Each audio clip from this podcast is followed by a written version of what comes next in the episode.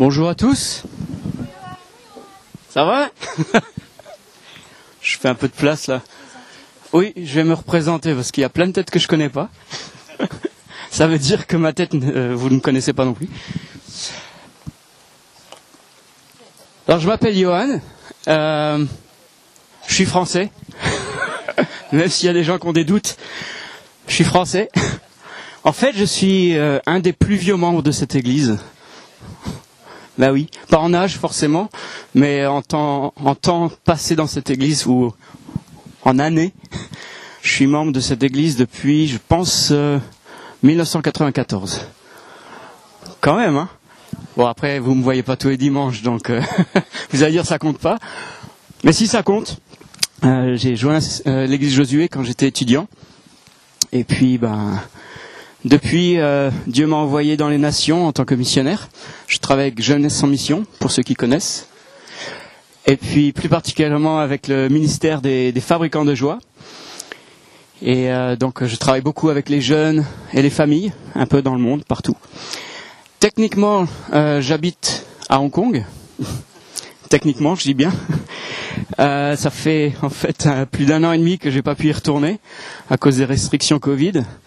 Donc, je suis rentré en France il y a, ben, en, février l'année dernière, pensant que ça allait être juste pour quelques mois, juste l'histoire de faire quelques voyages pendant l'été librement et de retourner.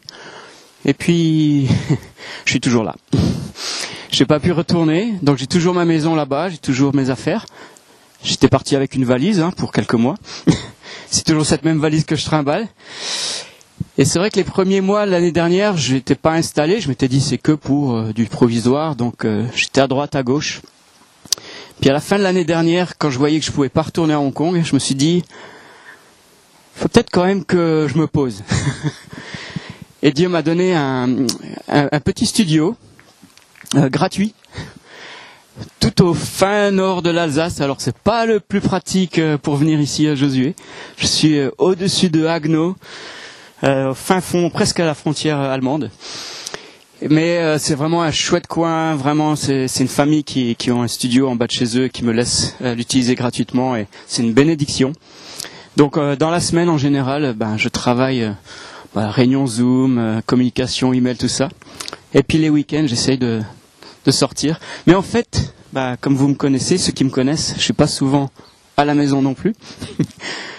Et en fait, depuis le mois de janvier, j'ai pas passé énormément de temps dans mon petit studio. Et en fait, euh, voilà, mon travail, ça consiste beaucoup à, à, me déplacer, aller dans différents pays et puis faire des formations, former les jeunes, former des familles euh, pour la mission, puis pour euh, le travail en équipe, pour plein de choses. Et donc en fait ce matin je voulais vous partager un petit peu ce qui m'est arrivé ces derniers mois. J'ai passé tout mon été en Afrique. Euh, je suis parti euh, pratiquement mi-juin et j'ai passé ouais, tout l'été au Nigeria et, et, au Tchad. Alors je sais pas si vous connaissez un peu le Nigeria. Vous avez déjà entendu parler. En général, on entend parler dans les infos, pas pour des bonnes raisons.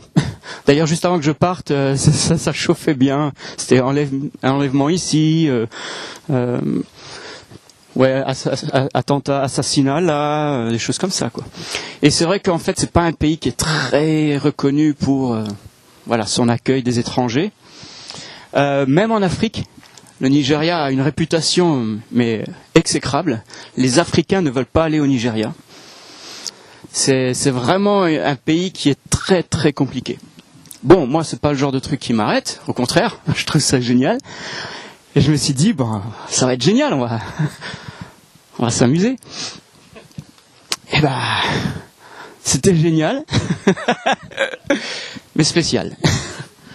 Et j'avoue que c'est un des seuls pays dans le monde où je suis allé où j'étais content de repartir. Et ça, ça m'arrive jamais. D'habitude, je vais dans un pays, je suis content, je pourrais y rester aussi longtemps que je veux. Mais là, j'avoue, quand c'était le jour de partir, c'était, je souffle. c'était, c'était défiant, c'était, dur. Euh, pourtant, moi, j'aime la vie qui est dure, j'aime les défis, j'aime les obstacles, j'aime, euh, pas la routine, j'aime le changement, j'aime, euh, voilà. Alors pour que je dise que le Nigeria c'était dur, c'est que voilà. Alors après, je veux pas vous décourager. Hein. Si Dieu vous appelle au Nigeria, allez-y, c'est génial. J'aimerais pas vous peindre une image du Nigeria qui vous dit euh, en fait c'est un pays, c'est le, trou de la terre, il euh, faut surtout pas y aller. Non, Dieu il aime ce pays. C'est d'ailleurs pour ça que j'y suis allé. Dieu aime ce pays, il a des plans pour ce pays. C'est un pays mais qui est extraordinaire. Il y a des églises mais immenses. Je me souviens en venant de l'aéroport, en allant là où j'allais loger, on passait des grands bâtiments. Tu avais l'impression que c'était des centres commerciaux qui étaient en train d'être construits. Non, c'est des églises. Les églises, ils sont, et puis ils me disaient, oui, là, c'est une église, ils sont en train de construire parce qu'ils sont en train de grandir. Et puis là, ils vont avoir une capacité de à peu près 150 000 membres. Et il n'y en avait pas qu'une, hein. il y en avait plusieurs. Et c'est là tu te dis, ah ouais, quand même, quand même. Il y a des posters partout, de pasteurs machin, de conférences du Saint-Esprit, de... c'est impressionnant. C'est impressionnant. Les chrétiens, on les voit, ils sont partout. Ils sont partout. Après, quelle influence ça sur la société Je ne sais pas. c'est ça la question. Et je me suis posé beaucoup de questions quand j'étais là-bas. Par rapport à, bah à l'Église, l'influence qu'on a sur la société. Qu'est-ce, qui fait la différence? Un pays comme le Nigeria, qui est très chrétien en fait, c'est, le pays le plus peuplé d'Afrique et qui a aussi un fort pourcentage de chrétiens. Alors à part au nord où il y a beaucoup de musulmans, mais sinon tout le reste du pays est très chrétien. Euh, euh, donc j'étais dans le cas de Jeunesse en Mission là-bas, donc le, bus de Jeunesse en Mission, c'est marqué devant missionnaire. Donc c'est, il s'affiche comme ça. Hein. Des fois, il y, a, même des pasteurs dans la rue qui font l'évangélisation. Ils ont euh, les, vestes, les, gilets jaunes là, et c'est marqué euh, évangéliste. Comme ça, on sait, on sait tout de suite à qui on s'adresse. Mais, mais c'est très affiché, c'est très public, c'est, c'est impressionnant. Et il y a des très belles choses qui se font là-bas. Et donc, moi, j'y suis allé dans le cadre de Jeunesse en Mission pour faire, euh, pour aider dans une formation qui s'appelle la formation au travail parmi les jeunes et les familles. C'est une formation de trois mois de Jeunesse en Mission qui euh, forme des personnes qui veulent travailler ben, avec des jeunes et des familles. Et là, on avait des représentants d'à peu près partout en Afrique. On avait une, une trentaine de, pardon, une quarantaine d'étudiants qui venaient de toute l'Afrique francophone et anglophone. Et ça, c'est un truc qu'il faut, comprendre, c'est que en Afrique, il y a toute la partie africaine qui a été colonisée par les, par les Français. C'est à peu près une bonne moitié de l'Afrique qui parle français. Et puis après, il y a le reste. Il y a les, anglophones, il y a ceux qui parlent portugais, euh, mais c'est surtout anglophone. Et il y a un gros, il n'y a pas tellement de, de lien entre les pays anglophones et francophones. Il y a un peu cette rivalité. Et là, de faire une formation bilingue, anglophone et francophone, avec des, gens de tous ces pays. C'était vraiment je crois vraiment, euh, c'était significatif vraiment à plein niveau. Je crois qu'il y, a vraiment un enjeu énorme. Et quand on voit tous les défis qu'on a eus, on, on, sait qu'il y a eu un enjeu énorme. Que tous ces gens venaient se former. Bah, quand on touche à la famille déjà, il y a un gros enjeu. En plus, on parle de l'Afrique. Et puis là, en plus, anglophone, francophone, c'est pour ça que je dis les enjeux étaient énormes. Mais on était vraiment une équipe super. Et puis donc moi j'y allais pour faire, pour préparer euh, un Nico. Alors les camps Nico, c'est en général c'est, des camps dans la nature. Et là on a fait particulièrement pour les familles. Donc c'est un camp qui a été fait par des familles pour des familles, où on emmène les familles pendant cinq jours dans la, dans la nature. Et là, ils font face à des défis, ils font face à, à plein d'activités où ils vont apprendre à travailler en équipe ensemble et faire face à, ouais, à, des choses auxquelles ils font face dans la vie de tous les jours, mais là dans un milieu euh, où ils perdent un peu leurs repères et de vivre vraiment des choses fortes avec le Seigneur et les uns avec les autres. Et donc moi c'était mon but, c'était d'aller là-bas pour développer ce camp. Ça prend du temps, ça prend des semaines et des semaines. Je vais aller explorer un peu partout. Alors par contre le problème, c'est qu'au Nigeria, à cause de la sécurité, un blanc comme moi ne peut pas se balader tout seul. Donc je devais toujours avoir un, garde avec moi, un, Africain avec moi, euh, surtout quand je partais en, brousse pour explorer. J'avais toujours un gars avec moi avec une machette. C'était pas forcément pour les mauvaises herbes. Euh, Sachant que effectivement c'est un, milieu qui est quand même dangereux, dans le sens où quelques mois avant ils avaient encore euh, l'armée qui gardait euh, la base de jeunesse sans mission avec des soldats armés. Euh, il y a eu des, attaques à, à, main armée sur le campus de jeunesse sans mission. Euh, donc il y a voilà, il y a, des choses qui se qui se passent là-bas et donc ça a mis beaucoup de restrictions. Et je me suis retrouvé pendant toutes ces semaines alors c'est super, c'était une magnifique base avec.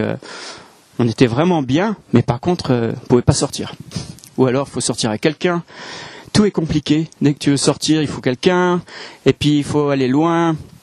Euh, je crois la sortie la plus courte que j'ai faite, juste pour aller faire une course ou deux, ça m'a mis 5 heures. Donc tout de suite, la journée qui est partie, quoi. Et tout, tout est compliqué. Euh, alors l'argent, c'est magnifique. Hein. L'argent, euh, c'est des billets de 1000 Nera. 1000 Nera, ça fait 1,50 euro. Il n'y a pas de devise plus haute. Hein. C'est le billet le plus gros. Alors vous imaginez, vous voulez échanger de l'argent. vous avez des liasses comme ça. Alors moi, je m'occupais des finances de l'école. Je recevais les écolages des étudiants qui donnaient 500 euros d'un coup. J'ai passé des heures à compter les sous. Mais euh, et puis à cause de la corruption, tout ça, il limite euh, les retraits, au guichet. Donc à l'aéroport, tu peux prendre seulement euh, 150 euros euh, d'un coup. Non, pardon, 15, euh, non, 15 euros d'un coup. Pardon. Donc c'est vraiment compliqué. Ils sont vraiment pas faits pour recevoir des touristes, des étrangers. Tout est très très compliqué. Et c'est vrai qu'au début, alors on s'est dit ouais, voilà c'est compliqué. Bon ça va, on va y arriver. Et au bout de quelques semaines de ça, ça commence à user. ça use. C'est tout est compliqué, tout prend du temps, tout c'est ça demande des discussions, il y a toujours des choses à discuter. Euh, le voyage lui-même m'a beaucoup coûté aussi au niveau des finances. Euh, le Nigeria, comme c'est pas une destination très euh, balnéaire, on va dire, euh, les billets sont pas donnés. C'était plus de 1200 euros juste pour aller au Nigeria, alors que je pourrais très bien aller à Hawaï pour 800 euros. Hein. Mais le Nigeria qui est plus près, c'est 1200. Et plus, en plus de ça, des tests PCR à faire. Je crois que sur l'été, j'ai payé, payé, 500 euros de tests PCR, plus euh, 1200 euros de... Voilà. Pour vous dire, le, euh, je vous explique tout ça parce que j'ai une idée derrière la tête et je vais finir euh, avec un petit, petit encouragement. Mais c'est pour vous montrer un peu le, le prix, le prix payé. C'est vrai que souvent les gens ils me disent ah mais Johan t'es missionnaire, t'as sacrifié plein de choses dans ta vie. Euh. Puis en général je dis bah non ça va, je vis bien, je m'éclate, je vois pas ce que j'ai sacrifié. Mais là je crois que cet été je l'ai senti passer le sacrifice. C'est là où j'ai compris, ouais, effectivement, il y a un sacrifice. Euh, là, j'ai, au niveau argent, au niveau des, même mental, émotionnel, ça m'a, ça m'a beaucoup, euh, beaucoup touché. En plus de ça, euh, donc j'ai fait un, pendant que j'étais au Nigeria, je suis allé aussi, j'ai fait une petite, euh, petite escapade au Tchad.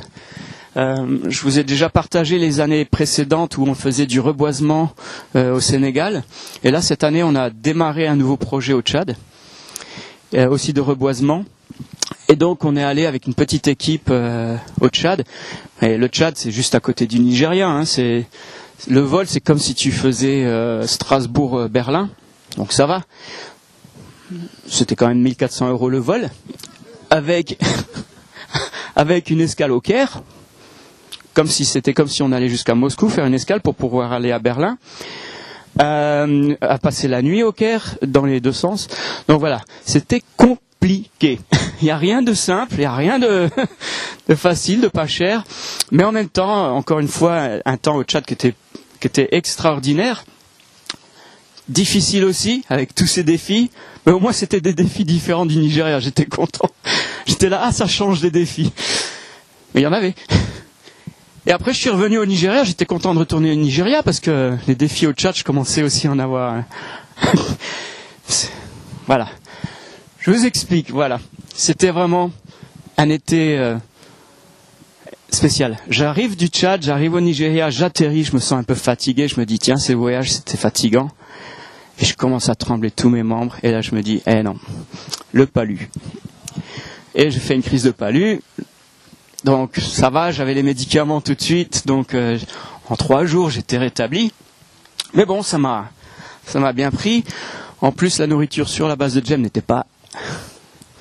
Ils vivent vraiment avec un budget très bas. C'était du style de 30 centimes d'euros par personne par repas. Alors avec un budget comme ça, euh, quand t'as un morceau de viande gros comme ça, t'es tout content. Je me souviens un jour, on a eu un œuf chacun. Tout le monde, c'était la fête. On était ouais, il y a un œuf. Sinon, c'était la bouillie, la pâte, les trucs vraiment de base, quoi. Donc j'ai perdu quand même 6 kilos hein, sur, sur l'été. Bon, ça va, mais mais voilà, physiquement, je l'ai senti passer. Et donc en rentrant, euh, je devais rentrer par Zurich et après revenir en France. Et puis là, je reçois un, message urgent d'un ami euh, qui fait les camps en Slovaquie, qui dit écoute, on est sur le point d'annuler notre camp, on n'a pas assez de, staff. J'ai dit mais écoute, euh, moi je peux, je peux venir. Quand je reviens, en fait, ça tombait juste bien. Je revenais à Zurich le 28, ils commençaient leur camp le 29 en Slovaquie. Ah, c'est un petit détour, mais bon, c'est sur la route. Moi, je me suis dit, je vais m'arrêter pour euh, pour les aider. Il y a, une, fille qui est venue d'Australie pour venir pour les aider. Il y en a une autre qui est venue d'Israël, quelqu'un d'autre euh, de Suède. Et en fait, on s'est tous bien retrouvés. Et là, on a on a fait le camp avec eux. Et c'était vraiment génial, génial, génial. Mais pareil, j'arrive le c'était le dimanche soir à minuit euh, en Slovaquie. Et on, commençait le camp Nico le lundi à 14h. Et le matin, je me sens fatigué. Là, je commence à trembler de nouveau. Je dis, mais c'est pas vrai. Deuxième crise de palu. En un mois, j'en ai fait deux. Et puis là, ça tombait mal parce que j'étais le directeur du camp. Donc, euh, je tremblais tous mes membres. J'étais dans mon sac de couchage. je me levais, je faisais mon travail de directeur, je me recouchais, je tremblais. Et pendant les deux premiers jours du camp, j'ai fait ça. J'étais dans la montagne, sur une bâche, dans mon sac de couchage, en train de trembler. je me levais, je faisais les activités et je me recouchais. C'était, voilà, c'était particulier. Alors c'est vrai que j'ai fait beaucoup de ces camps. Alors je m'étais dit, voilà, c'est facile les camps comme ça. Et puis Dieu m'a donné un petit challenge en plus. Et euh, c'était mémorable. Mais en même temps, pareil, de nouveau, l'enjeu de ce camp était incroyable. Et ça, ça libérait beaucoup de choses. Je ne pourrais pas rentrer dans les détails, mais, vraiment, j'ai vu vraiment la main de Dieu. Et de se dire, mais finalement, tout ça, je faisais un petit peu un bilan là cette semaine. Ça fait une semaine que je suis rentré. Un petit peu un bilan et de me dire, mais Seigneur, c'était quoi tout ça? Ça valait le coup. C'était vraiment chouette. J'avoue, euh, si je devais le refaire, je le referais. Mais en même temps, voilà, comme on dit, j'y ai, laissé des plumes. Et puis le Seigneur m'a beaucoup parlé par rapport à tout ce qui est euh, sacrifice, faire des sacrifices. Et c'est vrai que euh, cet été, ça a pris un, nouveau sens pour moi de vivre euh, une vie de sacrifice. Dans, dans Romains 12, verset 1, il est dit, je vous encourage donc, frères et sœurs, par les compassions de Dieu, à offrir votre corps comme un sacrifice vivant, saint, agréable à Dieu. Ce sera de votre part un culte extraordinaire. Ah non. Raisonnable. Ça fait un peu banal ça, je trouve. Raisonnable. Rien d'extraordinaire en fait. C'est juste raisonnable. Donner son corps en sacrifice à Dieu, en fait, ça ne devrait pas être quelque chose d'extraordinaire. C'est quelque chose de raisonnable, en fait, quelque chose de raisonnable qu'on fait tous les jours. Quelque chose de raisonnable, c'est quelque chose que, ben voilà, c'est normal. On est d'accord? Et pourtant, on voit ça plutôt comme quelque chose d'extraordinaire. Ah ouais, tiens, je vais, sacrifier ça pour le Seigneur. Oh, dis donc. Oh, cool. Là, je sens bien, là. Je suis chaud. Non. C'est quelque chose de raisonnable. D'offrir son corps, sa vie au Seigneur en tant que sacrifice. C'est quelque chose de raisonnable, c'est-à-dire c'est une louange au Seigneur qui est quotidienne. Et puis du coup, bah, moi, ça m'a fait réfléchir un peu. Je me suis dit, mais est-ce que ma vie vraiment c'est un sacrifice de tous les jours? Ou est-ce que c'est justement un, événement qui m'arrive euh, un été comme ça, et je sens, ah ouais, j'ai sacrifié pour le Seigneur, c'était bien. Est-ce que le sacrifice est quelque chose qui fait partie de notre vie de tous les jours? Et en fait, je me rends compte que, bah non, même pour moi, je me rends compte qu'en fait, euh, j'aime bien, j'aime bien mon petit confort, j'aime bien quand les choses vont bien, j'aime bien gérer, j'aime bien avoir ce que j'ai besoin, et puis, euh, bah voilà. Mais des sacrifices, c'est pas quelque chose que je cherche à faire tous les jours. Et puis cette semaine, je lisais aussi euh, un passage assez intéressant dans Chronique, dans un Chronique 21. Vous savez, quand euh, David, il a fait une belle bêtise, il a fait le recensement de tous les armes armées d'Israël, le Seigneur l'a réprimandé. Et lui a il lui a dit de choisir euh, quel fléau il voulait. Le truc, bon, déjà, tu lis ça, tu te dis, heureusement qu'il fait plus ça aujourd'hui, Seigneur, parce que il y aurait plus beaucoup de chrétiens. Euh, mais du coup, David, pour se faire pardonner, il a décidé de faire des sacrifices au Seigneur. Et puis c'était pas juste, euh, je vais faire une petite colombe euh, sur un, sur un hôtel et puis voilà.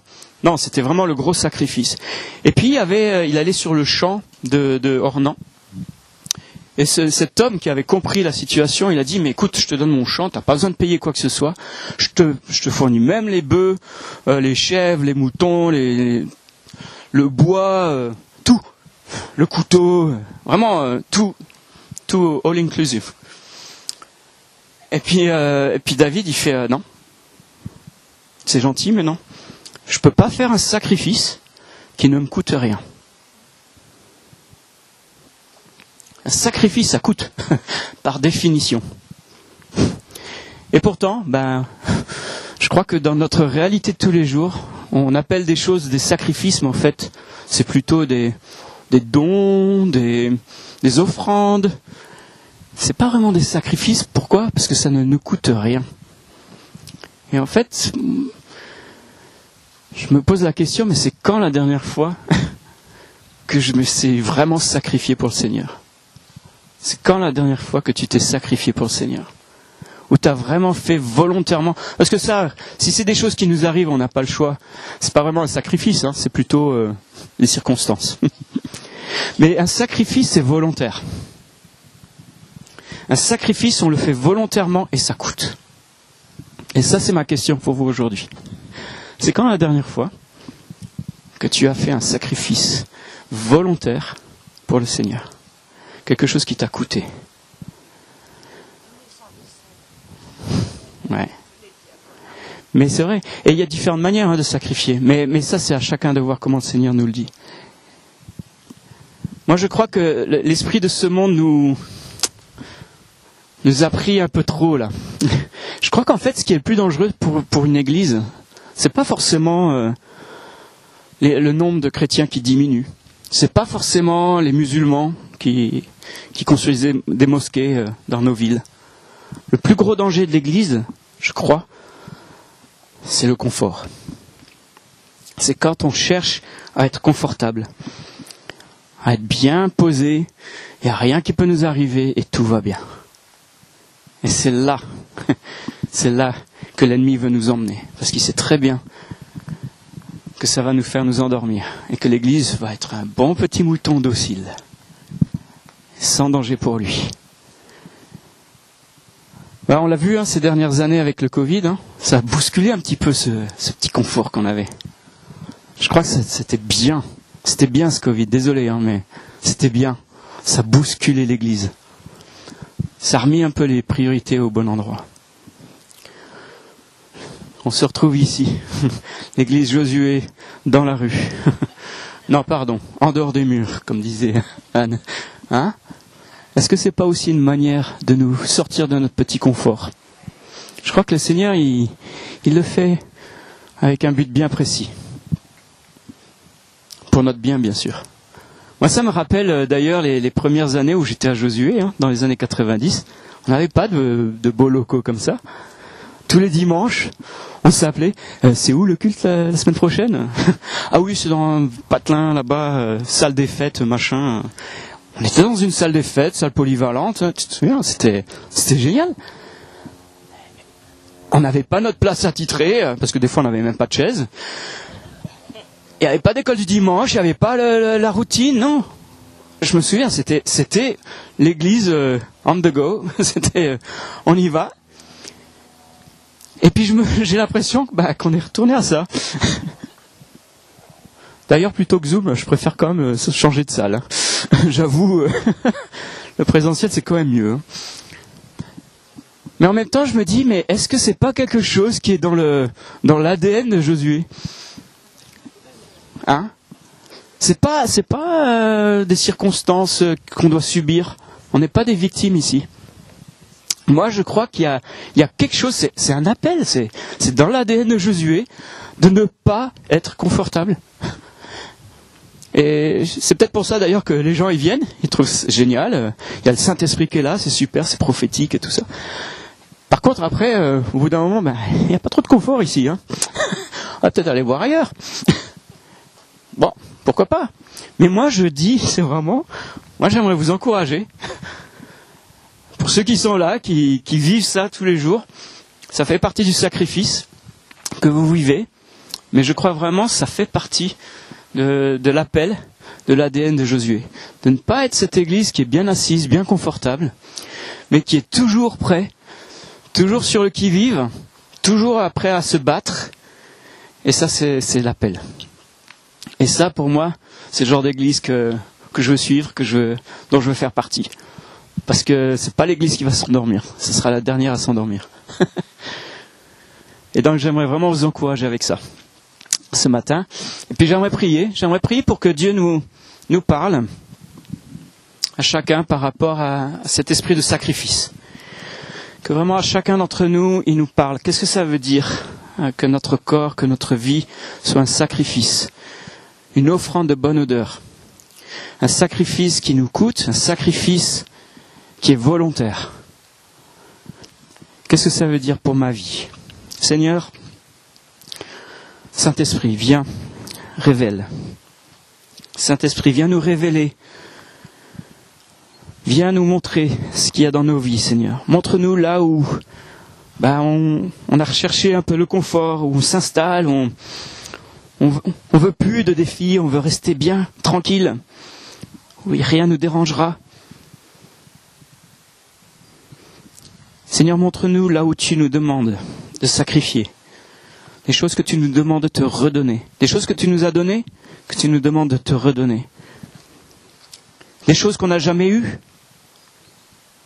qu'on espère peut-être et qu'on te redonne aussi. Il y a tellement de choses, Seigneur, que tu, tu donnes. Tu es tellement généreux, tu es tellement bon, Seigneur. Mais c'est vrai que le sacrifice, ça fait partie de notre marche chrétienne. Ça fait partie de notre adoration, de notre louange.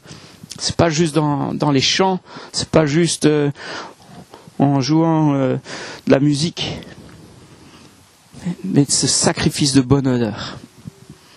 Seigneur, montre-nous à chacun qu'est-ce que ça veut dire. Je crois vraiment que tu peux parler vraiment d'une manière spécifique des choses que tu veux qu'on sacrifie dans nos vies, Seigneur.